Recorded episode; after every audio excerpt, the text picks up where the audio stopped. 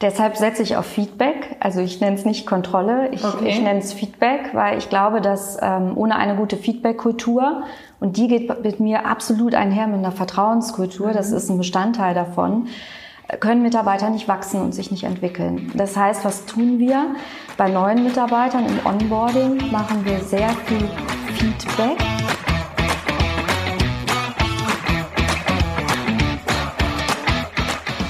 Herzlich willkommen zum Podcast Leadership is a Lifestyle. Der Podcast für Führungskräfte, die neben ihrer Karriere ein erfülltes und gesundes Leben führen möchten. Mein Name ist Regina Volz. Ich zeige dir, wie du das Beste aus dir, deinem Leben und deinem Business machen kannst. Und jetzt geht's los. Viel Spaß mit der heutigen Folge.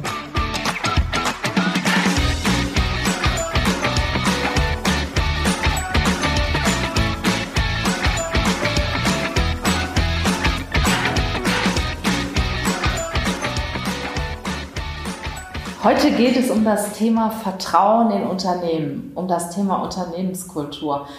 Viele reden davon, wenig machen es. Und ich habe zu Gast eine Spezialistin oder jemand, der sich sehr, sehr lange und intensiv schon mit dem Thema Vertrauen, Wertschätzung in Unternehmen beschäftigt, sich auch mit Great Place to Work zum Beispiel sehr gut auskennt, und zwar Sabine Goebbels. Sabine äh, kenne ich schon sehr, sehr lange. Wir haben schon in verschiedenen Unternehmen zusammengearbeitet und sie ist heute HR-Manager bei der Firma Gambit Consulting GmbH. Herzlich willkommen, Sabine. Ich freue mich, dass du da bist. Ja, danke, dass ich da sein darf, Regina. Erzähl doch noch mal ein paar Worte zu dir. Wo kommst du her und was machst du zurzeit?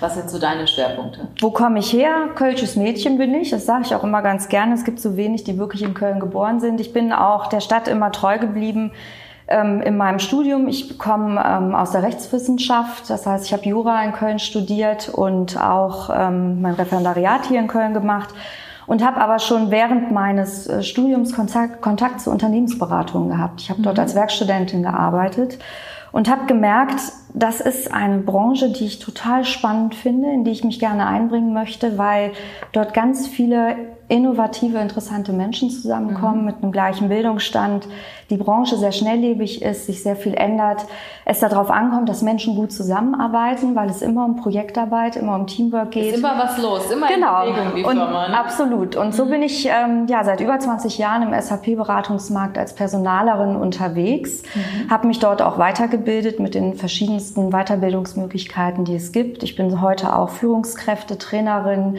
ähm, ich habe eine Coaching-Ausbildung, ich habe den NLP Practitioner und Master gemacht, ich habe eine Achtsamkeitstrainer-Ausbildung absolviert. Das heißt, ich interessiere mich immer für das Thema Mensch. Wie bringen wir den Mensch in einem Unternehmen so gut positioniert, dass ähm, der Mensch seine Stärken ausleben kann und letztendlich die Organisation davon auch wieder einen Benefit hat. Denn ich glaube, wenn wir Menschen dort platzieren, wo sie hingehören, wo sie sich entfalten können, mhm dann fällt Arbeit leicht, dann macht es Spaß, dann bin ich besser in dem, was ich tue, wenn ich wirklich auch von dieser Sinnhaftigkeit überzeugt bin und für das brenne, was ich mache. Und dafür brauche ich auch ein bestimmtes Umfeld. Und da komme ich halt zum Thema Vertrauen. Also ich kann mich nur entfalten als Mensch, wenn ich in einer Umgebung, in einem Unternehmen wirken darf, das mir eine, ja, ein Vertrauen entgegenbringt, so dass ich mich dort bestmöglich auch einbringen kann. Jetzt komme ich mal zu meiner ersten Frage. Das ist ja heute auch so in aller Munde Vertrauen und Wertschätzung und Kultur.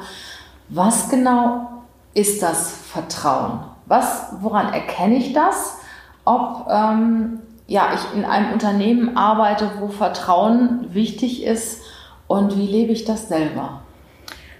Ähm, ich glaube, es gibt unterschiedliche Art und Weisen, das zu erkennen. Ich selber bin jemand, der sehr werteorientiert ist. Mir ist es sehr wichtig, in einem Unternehmen zu arbeiten, wo ein gewisses Wertegerüst den obersten Stellenwert hat. Und das funktioniert auch nur dann, wenn auch wirklich die Leitung des Unternehmens das lebt und das vorlebt. Aber es kommt ja auch immer auf die Werte an, ne? Genau. Weil Werte gibt es ja in alle Richtungen. Richtig. Und äh, da bin ich dann bei dem Thema, was du auch gerade gesagt hast, Wertschätzung ist etwas, sehr, was sehr wichtig ist.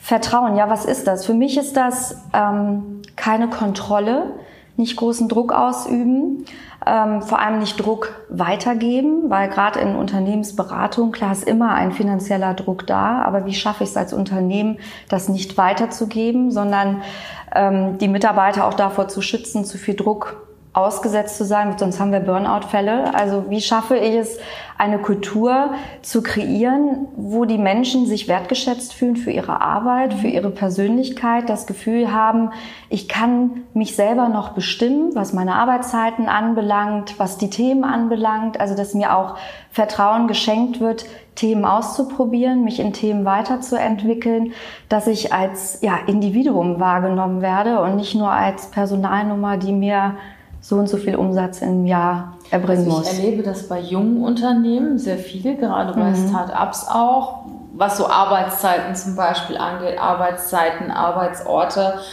Ähm, ich denke, da funktioniert das. Was sicher eine Herausforderung ist, ist bei alteingesessenen Unternehmen, die jahrelang diese starken Regularien gelebt haben, die dann auf einmal wieder oder die dann auf einmal Vertrauen groß schreiben und von ihren starken Regelungen abkommen. Äh, zur Vertrauensarbeitszeit. Ja. Ich glaube, da haben die Mitarbeiter ein bisschen mehr Probleme. Oder nicht nur die Mitarbeiter, sondern alle Beteiligten. Schon also, ein bisschen größere Themen. Mit, ne? Das ist definitiv so. Also aus der Erfahrung, die ich machen durfte in der Zeit, in der ich in dieser Funktion auch tätig bin, ist, ich glaube, es funktioniert nur dann, wenn das Unternehmen selbstbestimmt ist. Sobald mhm. ähm, ein Investor reinkommt oder äh, Geld reinkommt, äh, fremde Gesellschafter, die nicht im Unternehmen verhaftet sind, wird es schwierig, weil dann nämlich bestimmte Werte einfach verloren gehen, weil diese Menschen ähm, natürlich dann mehr auf den Profit des Unternehmens gucken ja. und das tägliche Miteinander nicht mitbekommen. Insofern, klar, äh, ist es vielleicht bei Startups erstmal einfacher, zur Gambit Consulting kann ich sagen, uns gibt es seit 25 Jahren mhm. ähm, und die Gambit ist sehr behutsam gewachsen. Das heißt, wir sind 25 Jahre alt und haben, ich sag mal ein Tüdelchen, nur 100 Mitarbeiter und das ganz bewusst. Das ist ja eine große Familie und da genau. ist natürlich Vertrauenskultur sehr gut zu leben. Ja, und das war letztendlich auch Maxime der Gründung. Also die zehn Gründer, die sich damals zusammengetan hatten, kannten sich aus einem beruflichen Kontext mhm. und haben gesagt, wir machen den geilsten Arbeitsplatz der Welt. Und da ging es gar nicht darum, einen Gewinn fürs Unternehmen äh, in erster Linie zu erwirtschaften. Klar, das braucht man, um sich ein schönes Büro leisten zu können, tolle Events und äh, Klar, auch gute Gehälter zu zahlen. zahlen ne? Richtig, das muss sein, ja. Aber ähm, die Idee war eigentlich, wir, wir wollen ein Umfeld schaffen, wo wir gut zusammenarbeiten. Und es ist familiär, du hast es eben gesagt, das ist genau der Punkt. Also es geht sehr familiär bei uns mhm. zu. Das hatte mal so, gerade so für junge Leute eher so ein Geschmäckle. Also was heißt denn jetzt familiär? Ähm, was ich damit verbinde, sehr offener Umgang, also auch neue Mitarbeiter mhm. fühlen sich sehr willkommen. Klar kennen sich die Kollegen untereinander. Es gibt Patenschaften, es gibt Freundschaften. Es gibt Kollegen, die haben eine Wohnung zusammen auf Mallorca, die sie sich teilen. Cool. Ähm, es arbeiten Geschwister im Unternehmen, es arbeiten äh, Schwager zusammen. Also all das finden wir. Ähm, das ist aber auch das, was uns ganz wichtig ist, wenn wir rekruten, dass wir Menschen mhm. reinnehmen, die vor allem in die Kultur passen die eben nicht Ellenbogen ausfahren, die nicht ähm, Politik machen wollen auf Kosten von anderen. Auch das ist für mich Vertrauen. Also, dass jeder, der im Unternehmen arbeitet, weiß, es geht hier nicht darum, mich zu profilieren, sondern wir zahlen auf was Gemeinsames ein. Und wenn das auch in ähm, offen kommunizierten Werten auch ähm, letztendlich dargelegt wird und wir uns immer wieder an diesen Werten auch messen lassen, ähm, dann ist das einfach eine tolle Sache. Und so ein einfaches Beispiel, Homeoffice. Also für viele Unternehmen ist das ähm, ja eher so ein Schimpfwort. Es ja. Gibt auch die aktuelle Studie. Es haben nur, ich glaube, 72 Prozent der Unternehmen haben kein Homeoffice und wollen es auch nicht. Ne?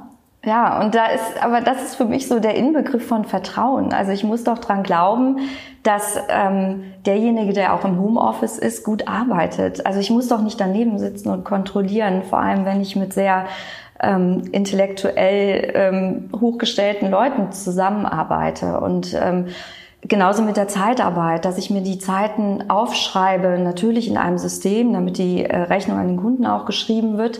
Aber äh, es wird nicht gestempelt, das ist in der Beratung eh äh, überhaupt nicht Usus. Aber das sind so Sachen, äh, die mir wichtig sind und auch zeigen, ähm, dieses Umfeld zu schaffen, wo Menschen sich gut aufgehoben fühlen, dass ist wirklich statistisch auch erwiesen, erhöht die Produktivität des Unternehmens. Also ich sage mal, was Homeoffice angeht, äh, sage ich auch, dass es ganz, ganz wichtig auf die Einstellung der Person ankommt. Absolut. Und auch auf das Ergebnis und nicht un unbedingt auf die Arbeitszeit, weil ich selber mhm. habe einige Jahre Homeoffice gemacht, ein, zwei Tage die Woche. Und auch wenn man es nicht unbedingt will, man wird sehr, sehr schnell abgelenkt zu Hause. Also ich persönlich bin, sage ich ganz ehrlich, kein Freund von Homeoffice. Mhm. Ähm, vielleicht, wenn man weiter weg wohnt, genau. und, äh, um das Ganze mhm. zu vereinfachen. Ähm, wir haben ja auch sehr viel mit Bewerbern hier zu tun, die uns auch erzählen, ja, wir brauchen Homeoffice, weil unsere Kinder betreut werden müssen. Absolut. Ich ja. sag mal, 50 Prozent der Bewerber, die hier bei uns sitzen, ähm, sind an ihrem Homeoffice-Tag bei uns. Ja, das ist natürlich schlecht. Und äh, was ja. darüber hinaus ist bei Homeoffice noch, ich finde, das ist eine ganz andere Beziehung, wenn man im Büro einem Kollegen gegenüber sitzt. Ne? Also, Definitiv. da baust du, ja. da baust du einen ganz anderen Spirit auf. Ähm, bei mir kriegt auch schon mal einer einen Tag Homeoffice zwischendurch. Dann wird das aber ganz offen kommuniziert. Du, der Klempner kommt. Oder mhm, genau, so ist es bei uns auch. Zu Hause aus. Ja. Das ist absolut okay. Ne? Äh, nur ich möchte es gerne, dass meine Leute hier sind. Das ist, das ist eine ganz andere Dynamik. Jeder kriegt mit, was der andere tut. Ähm, man ist einfach viel mehr Team, als wenn die Leute so verteilt sind. Du, da, da gebe ich dir absolut recht. Das ist auch ähm, so unser Credo bei der Gambit. Wir sitzen zwischen Köln und Bonn haben ähm, wunderschöne Räumlichkeiten mhm, genau. und ähm, wir haben halt den, den tollen Vorteil, dass wir spannende Projekte haben, aber dass unsere Kollegen nicht so viel reisen wie in anderen Unternehmensberatungen. Das heißt, die Kollegen arbeiten sehr viel ihrer Zeit remote bei uns im Büro. Das fördert es, den Teamgeist. Ähm, wir haben für äh, jeden Mitarbeiter eine kostenlose Verpflegung von Frühstück über gemeinsames Essen. Und das ist auch wirklich zu verstehen. Wir sitzen um 12 Uhr gemeinsam beim Mittagessen. Mhm. Äh, da kommt nicht irgendjemand um eins oder um zwei, sondern alle treffen sich um zwölf. Wir können uns austauschen, wir können networken, mal schnell Themen klären, wo man vielleicht sonst nicht so zum Hörer genau. greift. Nichtsdestotrotz gibt's immer mal wieder so Tage, wie du Klar. auch gerade sagtest, äh, gerade wenn man auch Kinder zu betreuen hat oder da wird irgendwas angeliefert, wo wir natürlich sagen, ja, kannst auch im Homeoffice arbeiten. Wir bieten in unseren Räumlichkeiten aber so großzügige Büroflächen, dass dieses ungestörte Arbeiten bei uns auch im Büro mhm. möglich ist. Also dann kann man sich mal in einen der vielen Konferenzräume zurückziehen und dort in Ruhe auch arbeiten. Mhm. Ja. ja, genau so finde ich das auch gut. Ja, und das steigert halt ähm, die Produktivität und vor allem äh, letztendlich den, den EBIT auch oder den Gewinn des Unternehmens, weil wenn ich so eine Vertrauenskultur schaffe, dann werden Menschen nicht so schnell krank. Und sie sind natürlich mehr ja, identifiziert ja. auch mit dem Unternehmen und jeder will seinen Beitrag leisten, weil wir das auch ganz klar sagen, es kommt auf jeden Beitrag an. Und wenn, wenn jeder Kollege sich dort einbringt, dann passiert natürlich auch mehr. Also dieses, äh, für mich wäre die, die schlimmste Vorstellung Dienst nach Vorschrift. Ich glaube, ich könnte da nicht gut sein und ich gehe mal davon aus, dass es jedem Arbeitnehmer so geht. Ähm, wenn, wenn ich nicht identifiziert bin mit der Sache, mit dem Unternehmen, mich nicht wohlfühle mit den Kollegen, ja.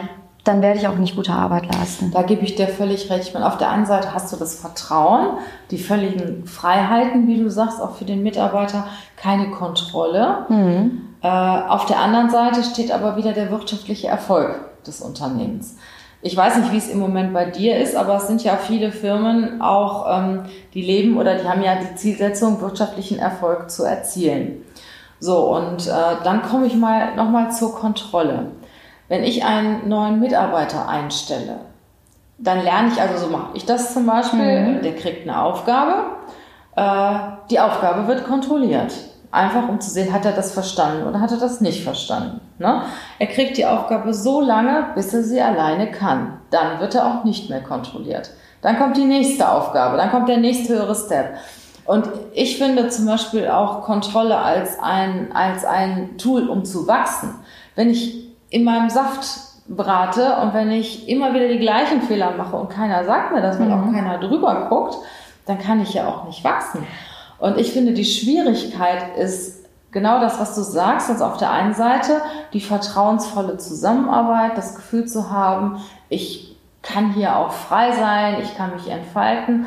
Aber auf der anderen Seite diese unternehmerische Seite, diese Gewinnerzielungsabsicht, die ja auch, sagen wir mal, nicht mit jedem Mitarbeiter äh, zu erreichen ist. Ne? Also ich meine, du bist auch lange noch im Personalbereich, mhm. du weißt, dass es solche und solche gibt. Und die musst du natürlich auch identifizieren und richtig einsetzen. Deshalb setze ich auf Feedback. Also ich nenne es nicht Kontrolle, ich, okay. ich nenne es Feedback, weil ich glaube, dass ähm, ohne eine gute Feedback-Kultur, und die geht mit mir absolut einher mit einer Vertrauenskultur, mhm. das ist ein Bestandteil davon, können Mitarbeiter nicht wachsen und sich nicht entwickeln. Das heißt, was tun wir? Bei neuen Mitarbeitern im Onboarding machen wir sehr viel Feedback. Also es gibt einen Mentor, der wöchentlich Feedback gibt. Es gibt ähm, Meetings mit der Führungskraft im, einmal im Monat, Aber um Feedback muss zu ja geben. kontrolliert werden, sonst kann man ja nicht sehen, wie diejenige. Das stimmt. Also es gibt Aufträge natürlich. Mhm. Es gibt, ähm, also wir haben eine Skill-Level-Matrix zum Beispiel für jeden Fachbereich, wo genau definiert ist, welches Wissen verlangen wir äh, von Mitarbeitern, damit wir sie auch guten Gewissens in die Projekte geben können. Irgendwo messen. Genau, und das ähm, mit unterschiedlichen Instrumenten. Also da können Aufgaben gemacht werden ähm, in unserem E-Learning-Tool. Es werden kleine Auf Customizing-Aufgaben gegeben, die müssen natürlich in dem Sinne kontrolliert werden oder ein Feedback zum Arbeitsstand gegeben werden. Ähm, aber das erfolgt auf einer sehr partnerschaftlichen ähm, auf Augenhöhe Atmosphäre, weil es geht ja nicht darum, jemand niederzumachen. Es geht darum, das Beste aus jemand rauszukitzeln und zu zeigen, hier hast du Stärken, auf die wollen wir weiter setzen und hier sind Themen, an denen du noch arbeiten kannst, solltest. Mhm. Ähm, wir haben ein Skill-Level-Modell, das heißt, es gibt für jede Entwicklungsstufe als Berater gibt es Anforderungen, sowohl fachlicher als auch sozialer Art. Und wir unterstützen das durch unsere Gambit Akademie. Das heißt, es gibt für jede ähm, fachliche und soziale Anforderung auch entsprechende Schulungen, die wir mhm. anbieten und empfehlen für jede Entwicklungsstufe. Und wir haben Mitarbeitergespräch einmal im Jahr mit einem strukturierten Bogen. Und auch dort machen wir ein Selbstbild und ein Fremdbildabgleich, weil das ist echt schwer, wenn Selbst- und Fremdbild nicht übereinander gehen. Und da gucken wir auch genau auf diese Social Skills und reden darüber. Nie im Sinne von, das ist richtig, das ist falsch, weil wer soll es beurteilen, aber schon, dass wir darüber diskutieren, dass wir sagen, hier an der Stelle sehen wir Verbesserungsbedarf oder hier hast du eine tolle Stärke, die wollen wir nutzen. Du eignest dich vielleicht mehr für eine Projektleitung, weil du gut kommunizierst, weil du gut organisierst, weil du Leute mitnimmst und motivierst. Also wir schauen, wen setzen wir wo rein in welche Themen, weil es ist ja nichts fataler, als irgendwas zu machen, was meinen Neigungen, meinen Stärken nicht entspricht. Und ihr habt ja auch das Kundenfeedback, ne? Genau. Und wir haben das Feedback im Team. Wir haben ja, ja, immer Projektarbeit. Also bei uns ist keiner allein im Projekt. Wir haben in der Regel immer drei bis, bis zehn Mitarbeiter auf einem Projekt.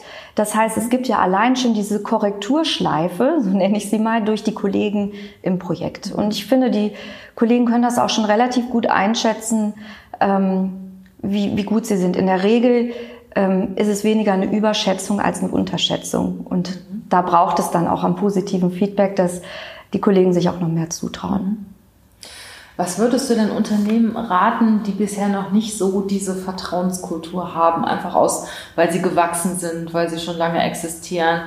Ähm, wie, wie kann man sowas einführen? Womit fängt man dann am besten an? Ah, ich würde immer als erstes die Mitarbeiter fragen in einem Workshop, was fehlt euch denn? Also was ist, was läuft gut, was ist gut mhm. im System und, und was fehlt euch vielleicht? Und in der Regel wissen die Kollegen ja selber, was sie brauchen, um glücklich zu sein.